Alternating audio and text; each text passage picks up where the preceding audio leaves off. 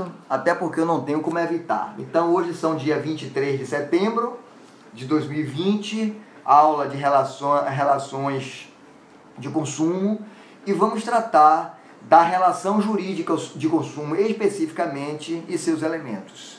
Como nós já havíamos dizendo, é uma aula que é muito prática. Vamos tratar especificamente das questões, dos conceitos de quem é consumidor, né? de quem é consumidor por equiparação, qual é a teoria que o STJ adota, né? se a teoria finalista, se a teoria maximalista. Eu sei que esses conceitos é, às vezes perturbam um pouco vocês, mas aqui não é uma palestra, é aula e em prova de OAB, por exemplo, nós temos nós temos questões objetivas. Então isso cai, eles questionam e eu preciso que vocês tenham essas anotações. Em relação a esses aspectos teóricos, eu não vou perder muito tempo com eles para a gente né, poder prosseguir com isso aí. Eu estou doido para entrar, entrar na, na responsabilidade civil das relações de consumo. Né? A questão de todos os, os, os, os vícios, todos os defeitos, todos os acidentes de consumo. Então, minha gente, como nós já vimos né, em todas as aulas que nós já falamos até agora, já estamos bem adiantados, já estamos perto da finalização, mais da metade da, da primeira unidade, e o Código do Consumidor, ele, embora tenha um campo de aplicação bastante abrangente, né, permeando diversas áreas do direito, né? Então eu estava dando aula, por exemplo, na sexta-feira sobre contratos empresariais e eu estava dizendo para ele que embora é, nos contratos empresariais a interferência do Estado, a interferência do poder público naquelas relações, elas quase nunca acontecem, né? Diante da pro, possibilidade dos empresários né, lidarem né, com a autonomia da vontade de forma mais ampla possível, mas ainda assim, quando existe a incidência naquelas relações, naquelas do campo empresarial, de relações de consumo, ainda assim há a necessidade de sujeição daqueles sujeitos a esta lei, né, que trata de ordem, de norma de ordem cogente, né, inderrogável, por interesse de particular, inclusive por interesse dos próprios empresários. Ainda, né, ainda que é, é, aquela atividade econômica esteja prevista constitucionalmente, incentivada pelo próprio Estado.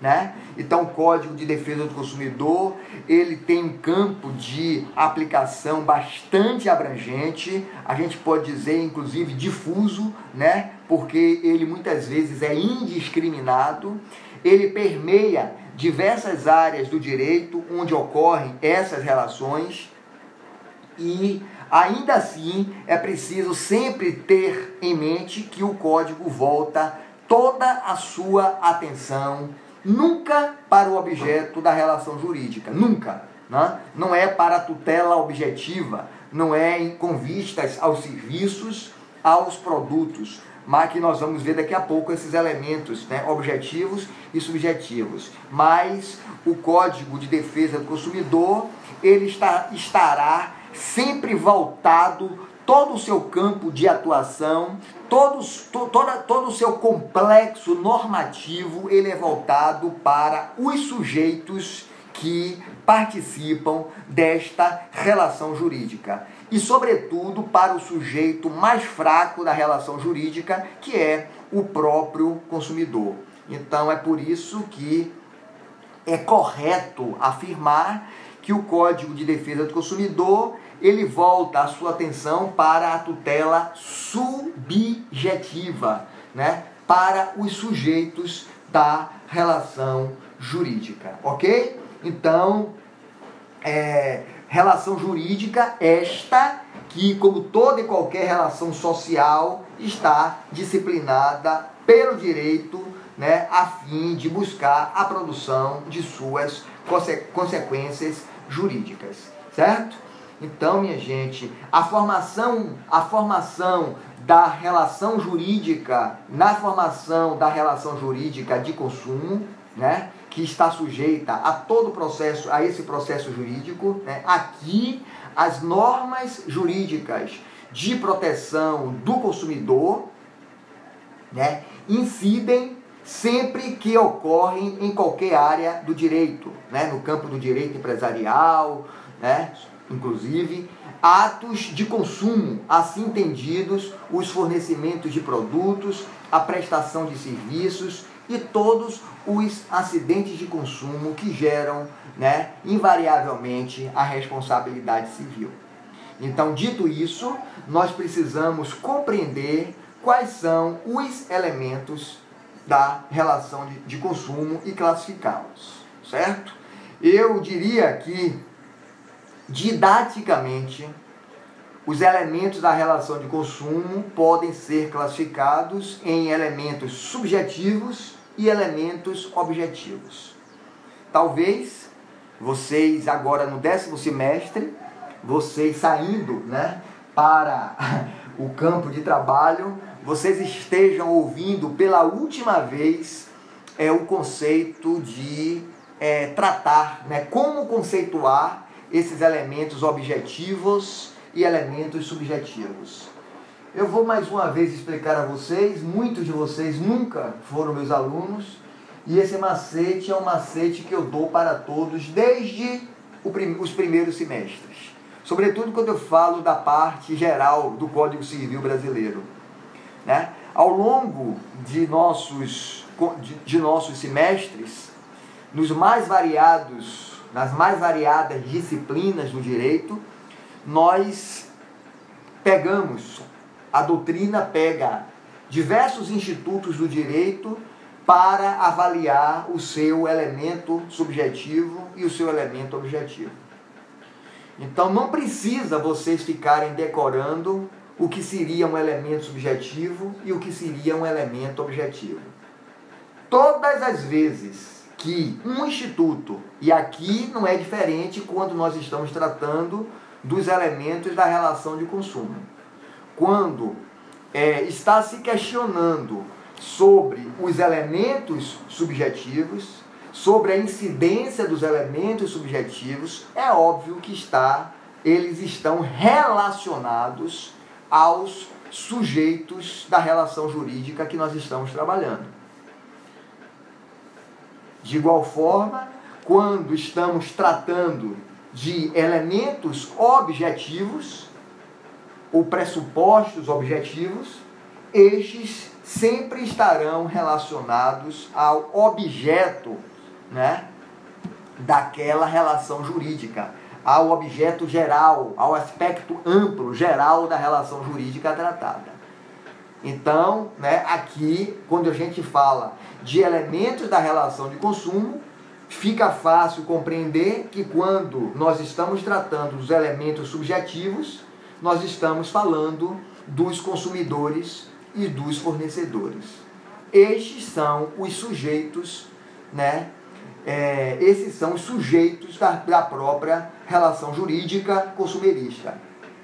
Enquanto, quando nós estamos tratando os elementos objetivos, nós estamos falando do objeto da prestação né, de natureza consumerista. Nós estaremos falando dos produtos e ou dos serviços, que nós vamos conceituar hoje. Certo?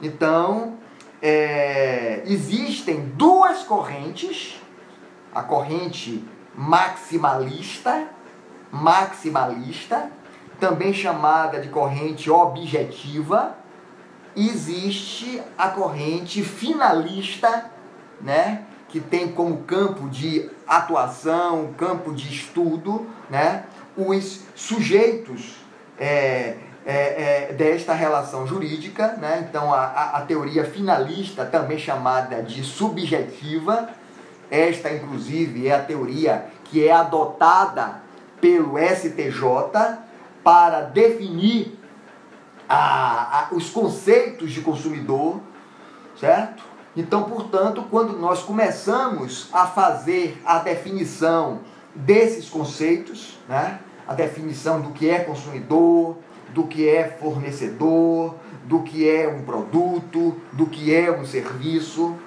nós precisamos dizer que, né, sendo o consumidor o sujeito desta relação jurídica para o qual o Código de Defesa do Consumidor debruça todo o seu campo de atuação, todo o seu campo normativo protetivo, nós precisamos compreender né, é, exatamente é, é, circunscrever o seu conceito e verificar qual a corrente que determinou a, a sua conceituação de forma precisa, certo? Então, embora exista uma certa dificuldade de precisar esse conceito de forma a evitar controvérsias, o Código de Defesa do Consumidor, ele define esse sujeito no seu artigo 2 né?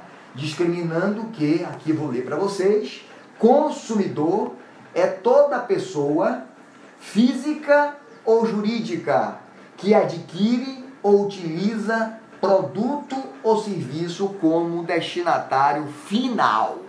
Como destinatário final. Então sempre façam essa relação aí, destinatário final, portanto, ele está no fim daquela cadeia e é exatamente esta corrente que explica, né, o que traz, que nos traz o conceito de consumidor e consequentemente adotado, né, a, a corrente adotada pelo próprio STJ, certo?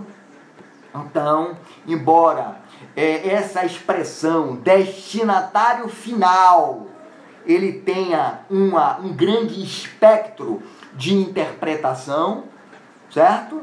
E quando o Código de Defesa do Consumidor ele, ele, ele entra em vigor, né? É, amplia-se bastante esta interpretação acerca da expressão destinatário final, né? Então, se ele protege a todas as partes da relação de consumo, né? consumidor e fornecedor, acabaria não protegendo ninguém. Não protegendo ninguém. E, e aliás, esta, esta talvez, esta, esta, é, é, é, este campo amplo né, que surge no início da vigência do Código de Defesa do Consumidor, ele tem acontecido de forma maldosa, exatamente para prejudicar a própria atuação desta lei tão importante. Entendeu?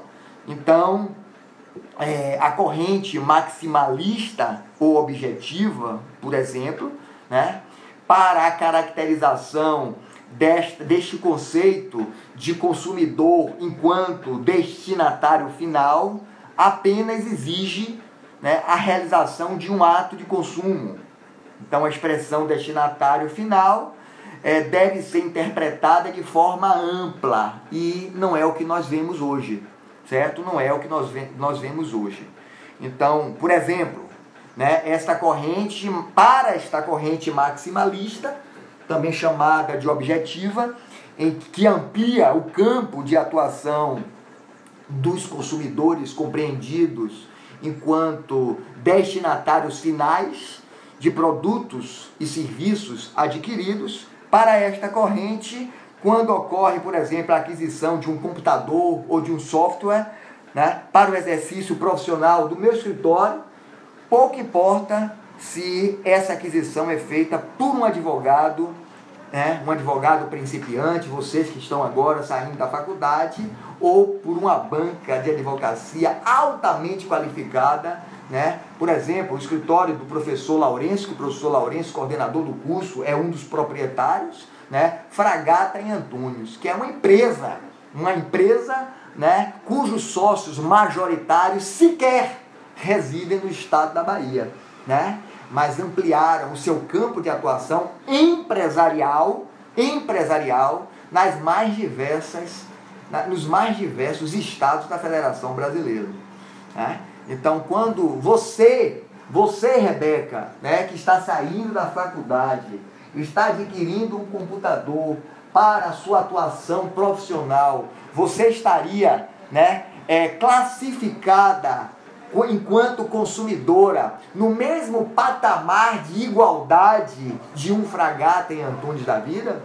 Então, eu acho que você colocar no mesmo patamar, no mesmo degrau, né, esses sujeitos, né, nós estaríamos é, tentando aplicar o Código de Defesa do Consumidor de forma indiscriminada e isso poderia acarretar prejuízos para aquele que efetivamente deva estar circunscrito ao conceito de consumidor enquanto destinatário final de produtos e serviços.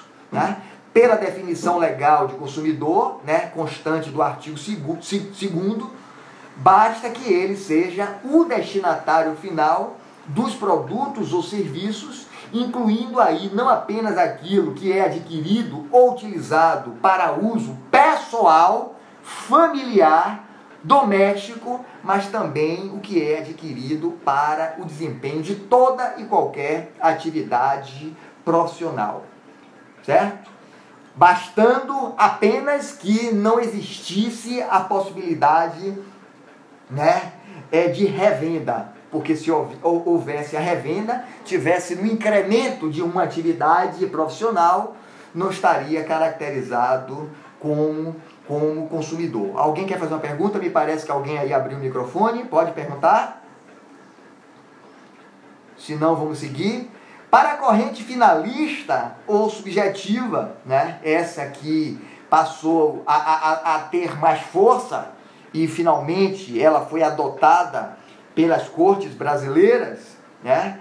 A, o conceito de consumidor, inclusive este destinatário final de, de serviços ou produtos, ele deve ser interpretado de uma maneira muito mais restritiva, né? E, portanto, só merece a tutela do Código de Defesa do Consumidor aquele que é vulnerável aquele que está caracterizado como vulnerável. Isso é, que a aquisição de um bem ou a utilização de um serviço deva satisfazer a uma necessidade pessoal do adquirente, né? seja ele pessoa física ou jurídica e que não obtenha né, o desenvolvimento de outra atividade negocial.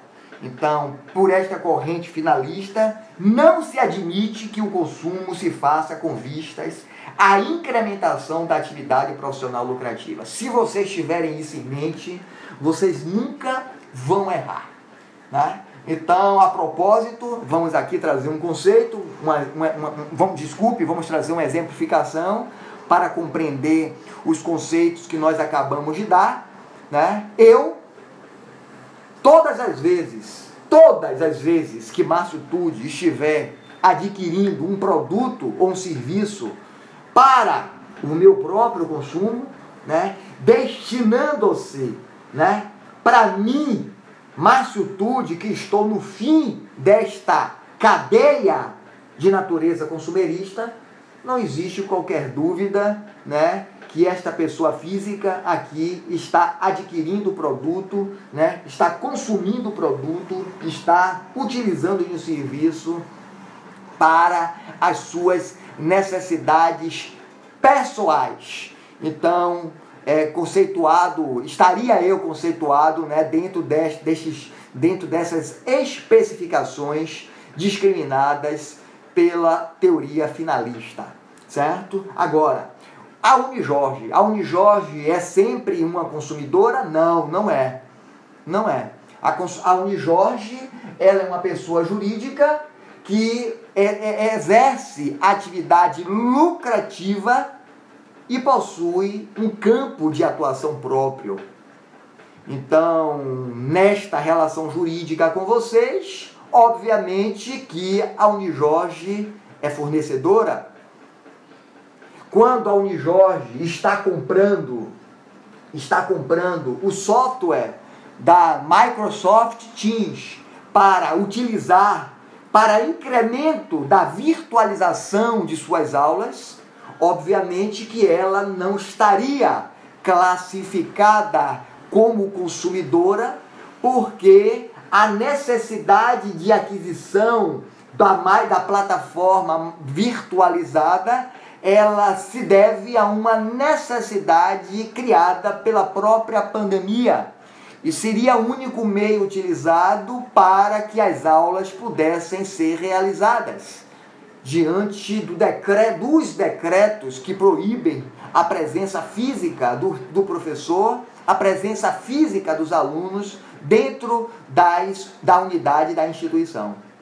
Então, estaria a Unijorge quando adquire quando contrata da Microsoft Teams, quando contratou o semestre passado um pacote da plataforma Canvas, estaria onde Jorge né, adquirindo para o incremento da sua atividade comercial, para o incremento de sua atividade profissional.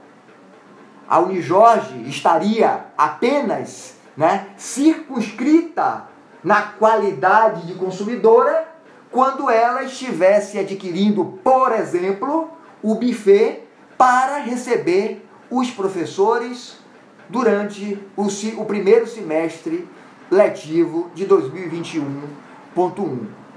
Para dar as boas-vindas as boas aos professores né, após um ano de distanciamento social.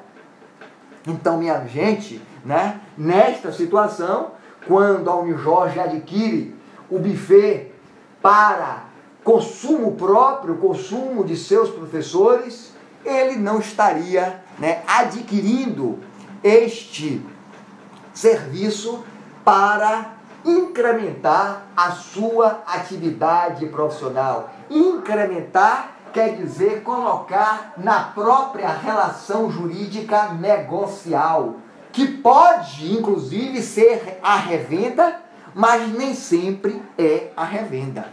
Nem sempre é a revenda, certo? Então, por exemplo, né, eu já vi provas de OAB colocar hospital que compra insumos para cirurgia. Não.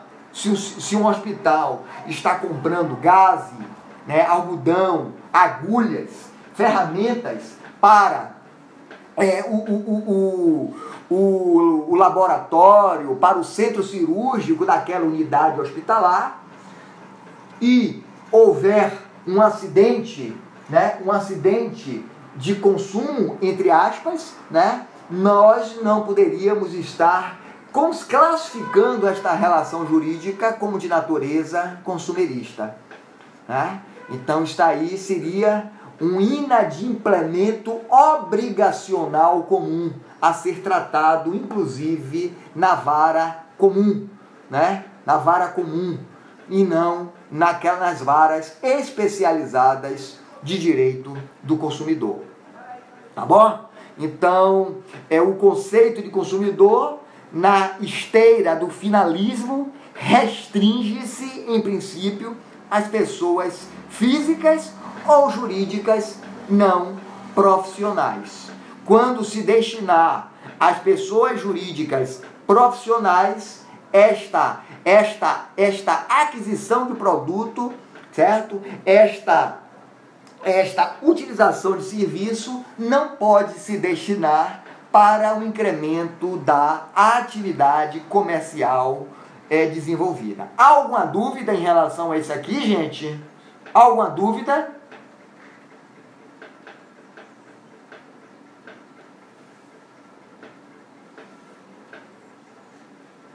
Não.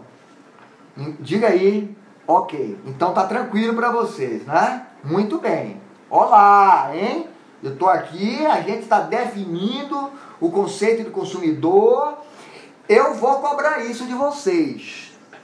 Não como conceito, mas eu posso trazer um caso concreto e pedir para você peticionar.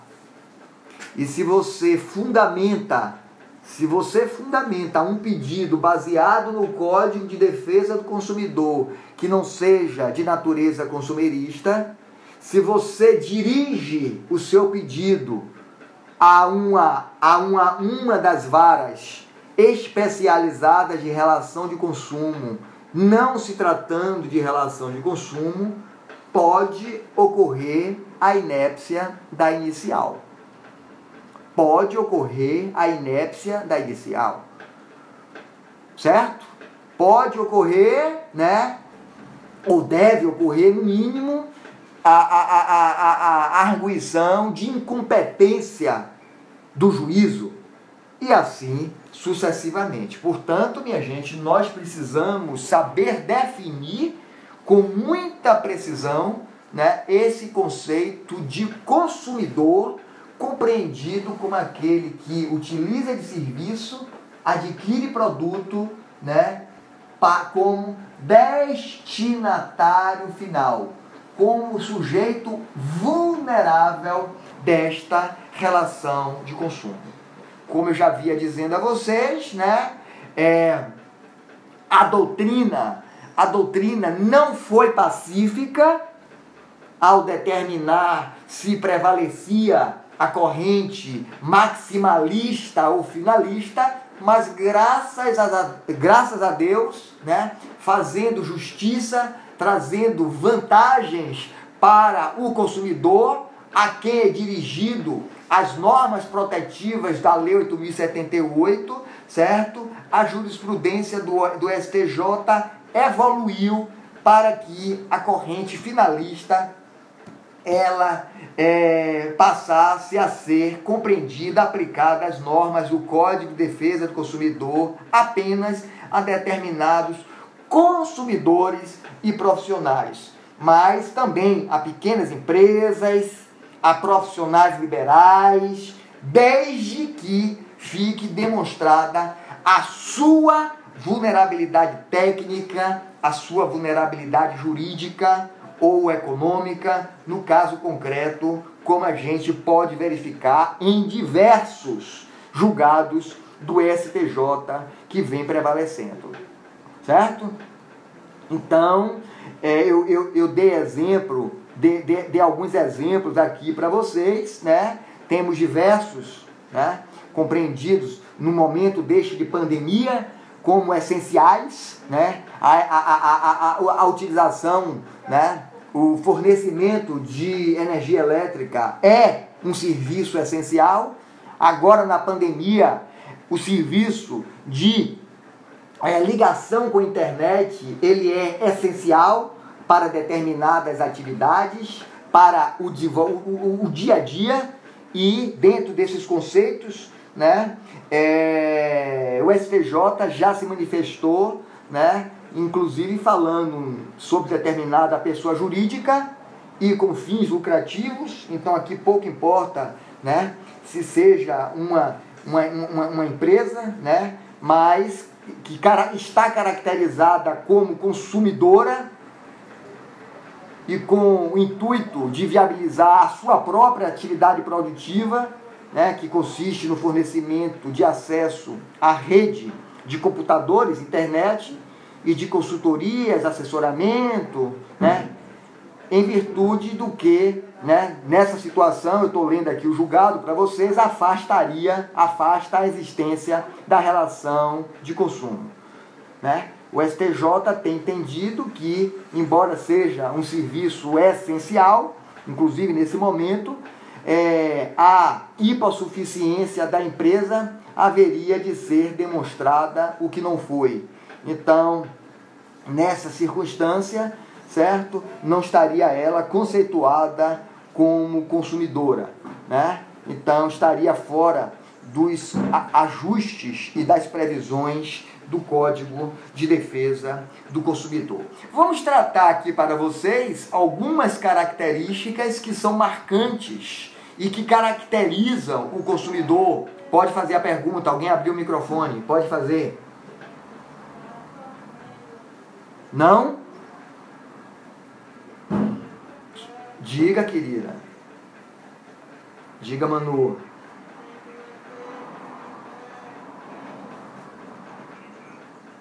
Todas.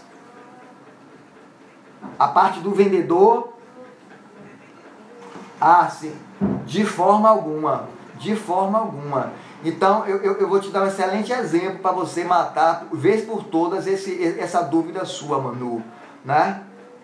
É, se você compra, se você vê, se você vê um anúncio no jornal, no OLX, né?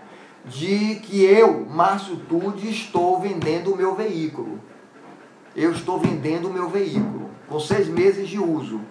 Então você vem à minha casa, você vai ao meu escritório, né? Você leva o seu mecânico, você avalia, você avalia é, o estado do veículo e você acaba, acaba acertando o preço né, e a entrega do veículo. E você adquire o veículo. E ele possui um vício oculto, o um vício redibitório. Nesta situação, você, Manuela, não é consumidora. Porque eu também não sou fornecedor. Não existe uma relação de consumo aqui. Você vai buscar a invalidação dessa compra, você vai buscar o abatimento do preço, você vai buscar é, a substituição ou não do, do veículo, né? através da justiça comum. Mas se você vê o mesmo anúncio, né, é, sendo é, disponibilizado por uma agência de veículos, uma agência pequenininha de veículos, mas que tenha como finalidade a revenda de veículos, ainda que eu tenha deixado o meu veículo, ainda que eu tenha deixado o meu veículo em consignação naquela loja, a sua relação é travada com aquela com aquela revendedora de veículos. Então aqui está você está diante de uma relação de consumo, certo? Então a gente precisa definir esses conceitos para a gente saber o campo de atuação do Código de Defesa do Consumidor, se existe ou se nós estamos diante de inadimplemento obrigacional circunscrito ao Código Civil Brasileiro apenas. Certo? Ao Código Brasileiro apenas. É por isso que existe muitas pessoas, existem, existem muitas pessoas hoje diante né, das dificuldades da vida, de toda a insegurança jurídica, das de demoras do, da demora do judiciário, certo? Que preferem comprar algo mais caro, porque quando você compra numa concessionária, eu estou falando de um carro usado, porque carro novo você só pode comprar em concessionária, né? Mas quando você compra um carro de segunda mão, um carro usado, é muito melhor você comprar realmente numa revendedora, numa concessionária de veículos, num comerciante, né? Porque aqui está travada a relação consumirista. No mínimo, Manuela, ele vai ter que dar as garantias estabelecidas pela própria lei, pelo Código de Defesa do Consumidor. Né? Em se tratando de bem durável ou bem não durável. Então, se você compra, se você compra ovos, se você compra laticínios na minha mão, né? Porque eu agora preciso revender, né? Eu preciso melhorar a minha a, a, a, a, a, minha a minha a minha a, a minha receita, certo? Você comigo, você está adquirindo comigo, mas eu não sou um comerciante. Não existe aqui, né? Se eu, por exemplo, estiver pegando é, é, é, laticínios vencidos e estou fazendo novas marcas de vencimento falsas, né? Essa relação aqui não é uma relação de consumo, mas se você compra no bom preço, é. Então, é, a incidência do Código de Defesa do Consumidor ele tem um campo de atuação restrito. Né? Tanto, tanto é, é, é, é ao, ao determinar o conceito de fornecedor, e, sobretudo, né, o campo de atuação restrito em relação ao consumidor, né, compreendido como aquele apenas né, que utiliza produtos ou serviços enquanto destinatário final, enquanto vulnerável que é nesta cadeia, nesta relação jurídica. Está compreendido, Manu?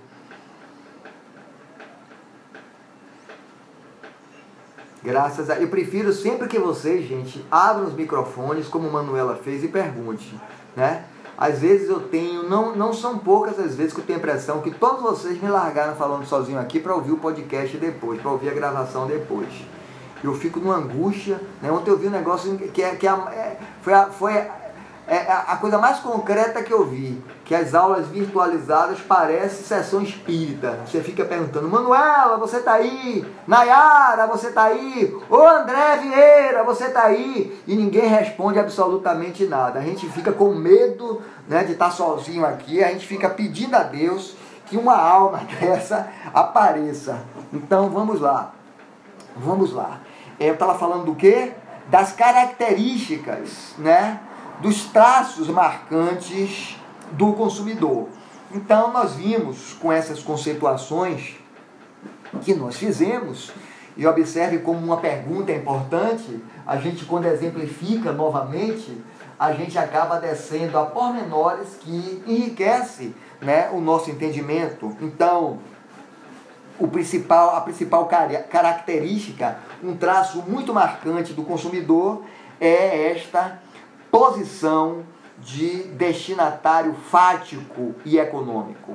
Né? A posição de destinatário fático e econômico. Eu diria que é o principal traço do consumidor. Né? Destinatário fático simplesmente né? é, é, porque ele está no fim desta relação jurídica.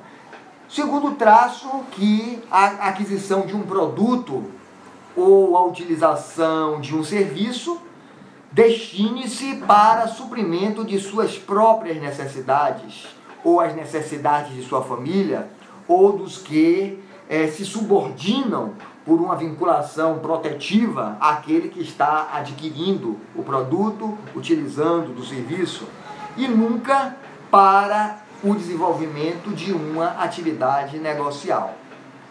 Certo? Então, é, se a gente traz alguns, algumas palavras, né? É, se a gente intermedia, nós não somos, né? Eu, eu, se eu estou adquirindo, eu estou adquirindo produto ou serviço para intermediar, eu não sou consumidor se eu estou adquirindo produto ou serviço para reaproveitar, eu não sou consumidor. Se eu estou adquirindo produto ou serviço para revender, eu não sou consumidor. Eu não sou consumidor, certo? E não profissionalidade, não profissionalidade, como regra geral, né?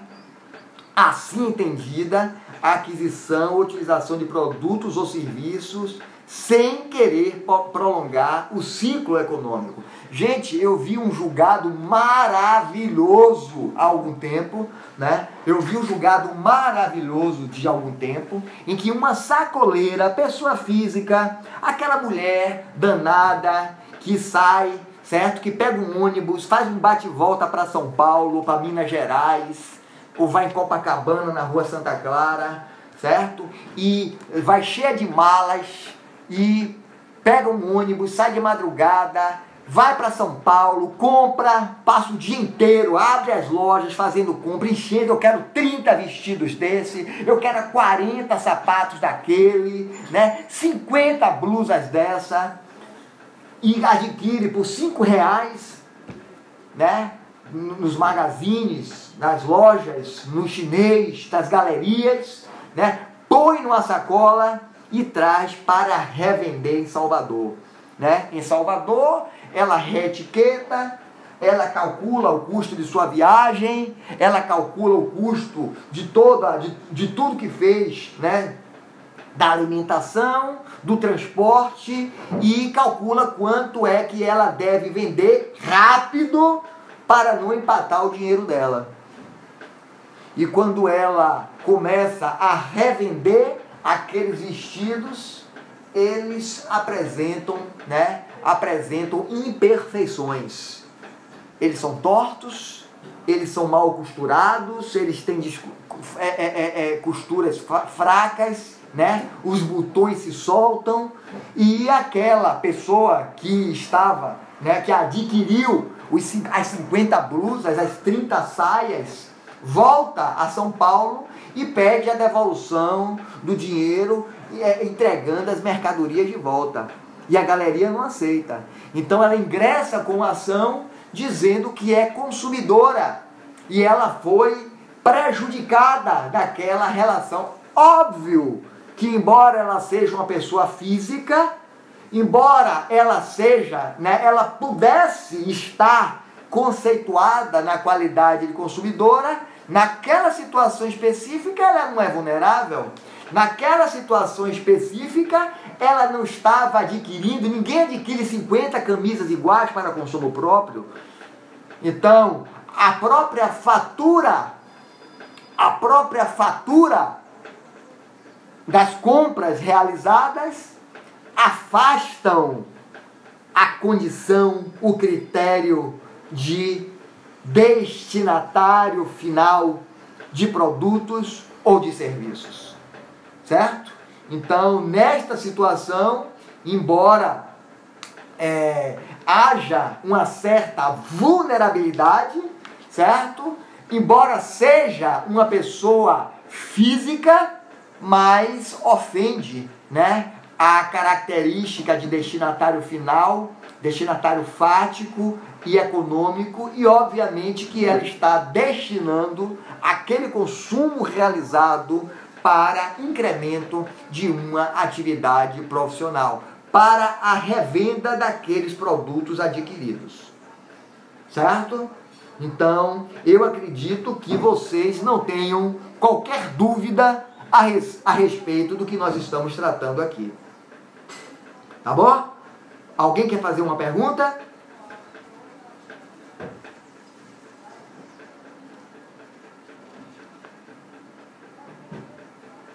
Eu já vou partir para outro conceito, viu, gente? Então, quem não entendeu, eu já vou adiante, eu já vou partir para um outro conceito.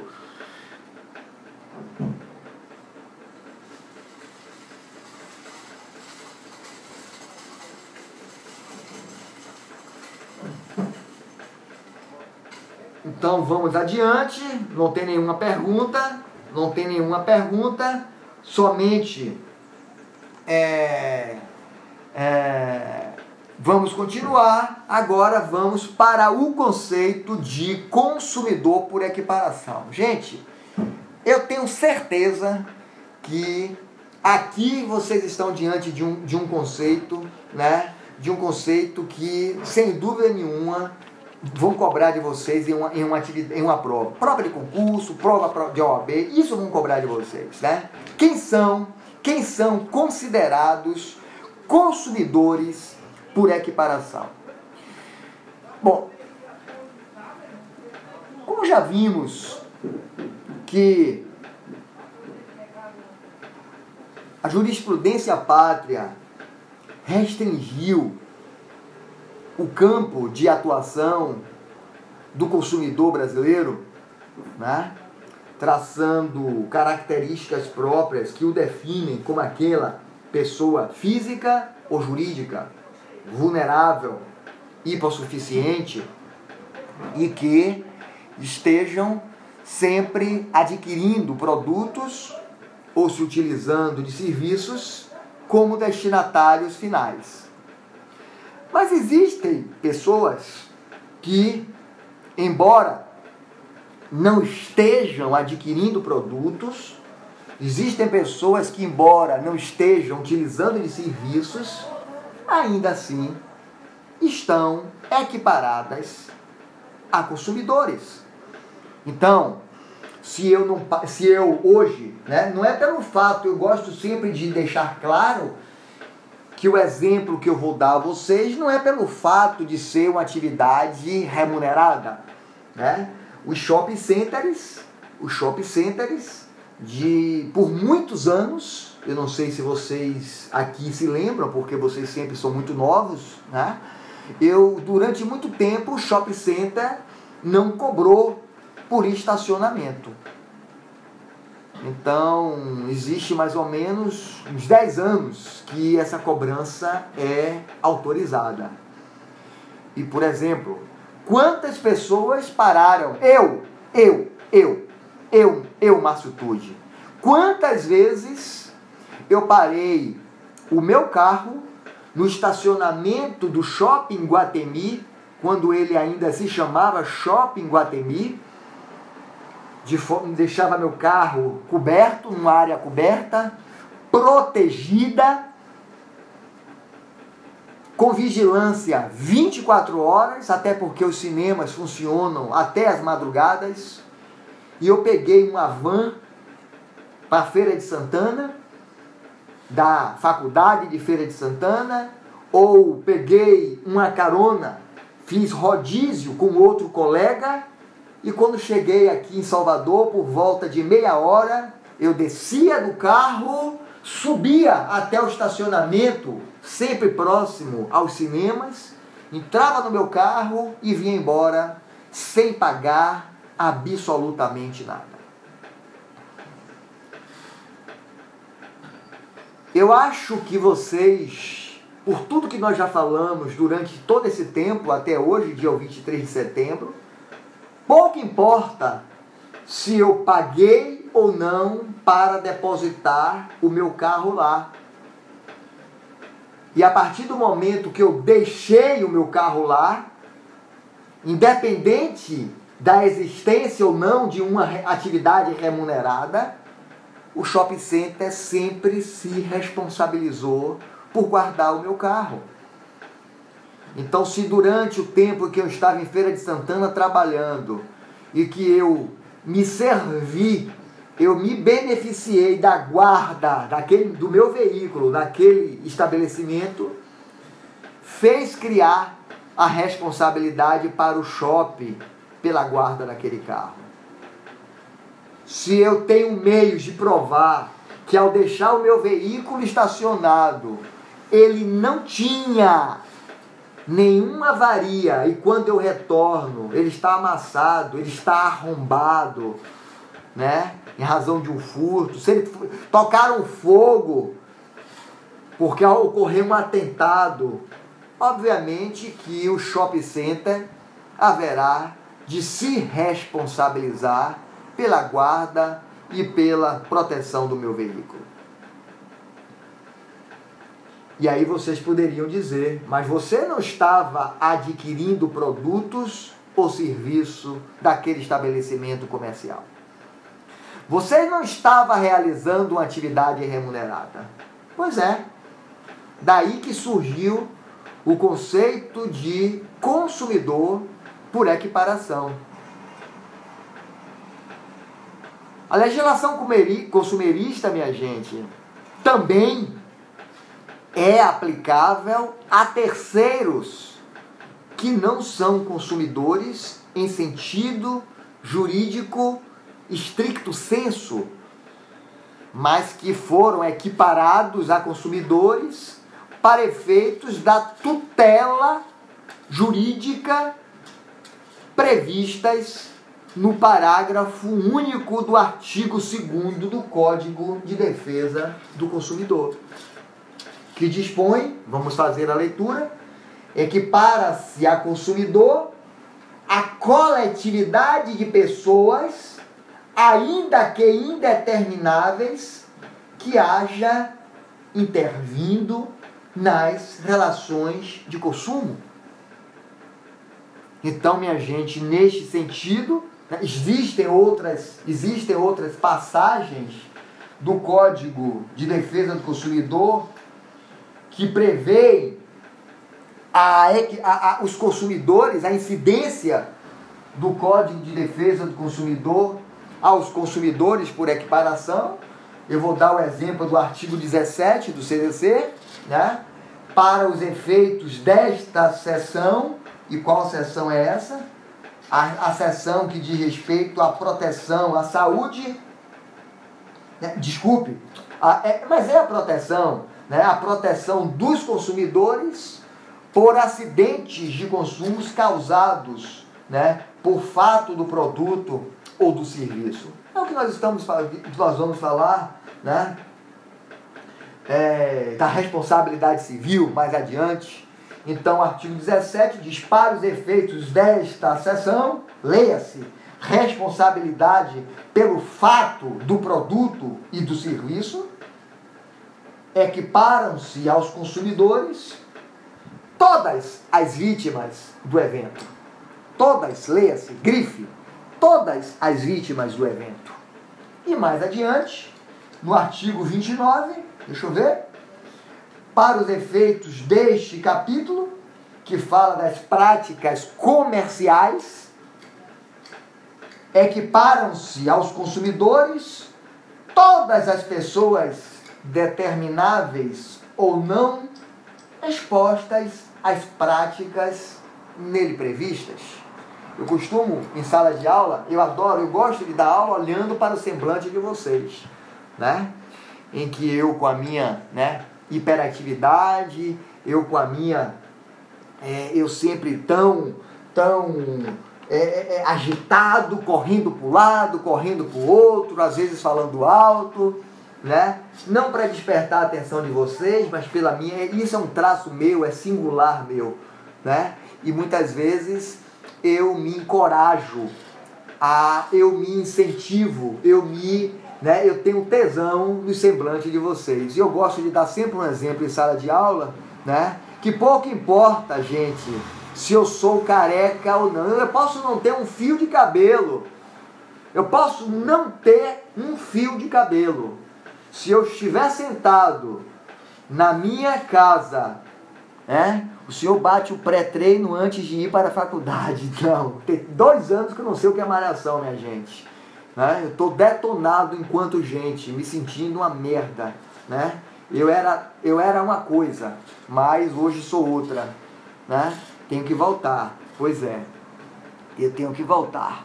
Eu estou completamente detonado, metralhado, certo? eu não tenho tempo absolutamente para nada e confesso que até um, um pouco desmotivado. Adoro, tenho adorado ficar em casa, na preguiça, né? O estresse tem me trazido assim uma necessidade de paz, de tranquilidade, né? Que essas atividades às vezes me afastam um pouco. Eu sempre fui viciado em atividade profissional, né?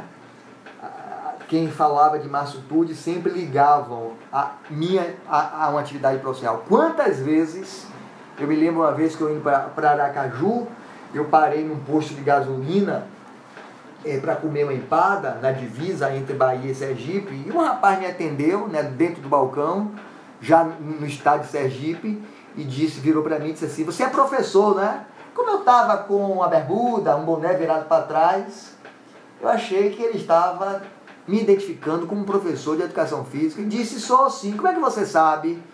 Ele virou para mim e disse: Porque você foi meu professor em Camaçari.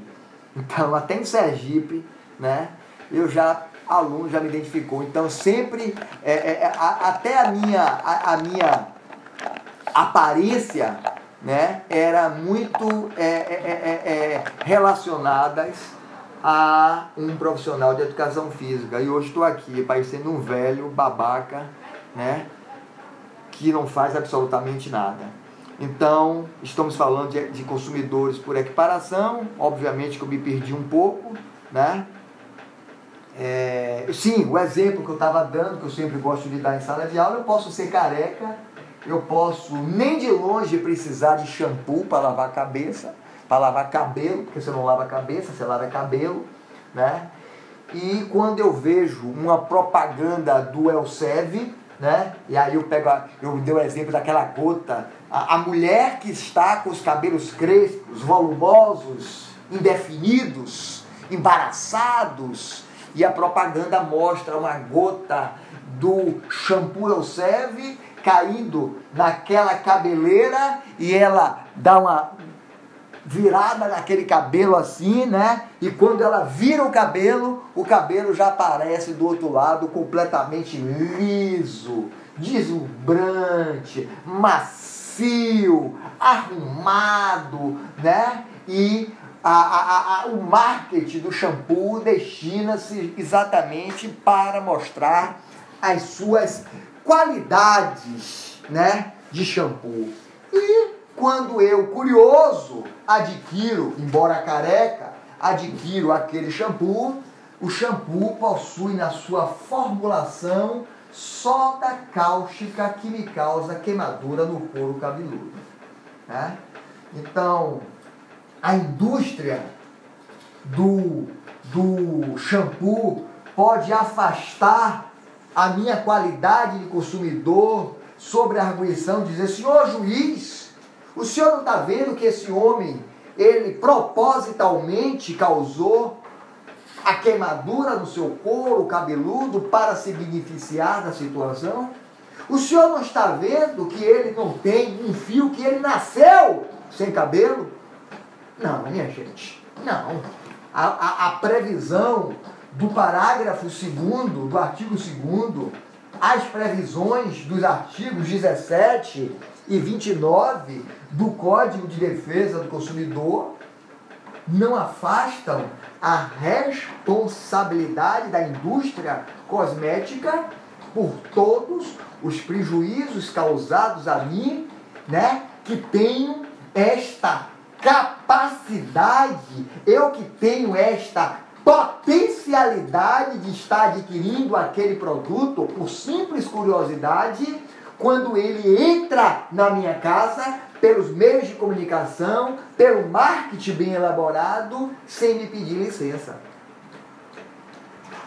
Então, o Código de Defesa do Consumidor, que tem todo o seu campo de atuação voltado para a tutela subjetiva, especialmente do consumidor, por ser o sujeito vulnerável, sujeito a toda sorte, a todas as possibilidades de prejuízo nesta relação de consumo, o Código de Defesa do Consumidor, a norma, teve que criar esta previsão, né, admitindo que existiam outras pessoas que, embora não circunscritos a este conceito estreito de consumidor, ainda assim encontravam-se em condições de vulnerabilidade. Né? Em condições de vulnerabilidade. Então, é, os critérios é, para determinar esta, esta, esses aspectos né, de definição de consumidor, consumidor por equiparação, né? São três. E existem três espécies. Deixa eu ir paralisando aqui, minha gente. Eu estou paralisando aqui a nossa gravação, porque já temos uma hora de aula.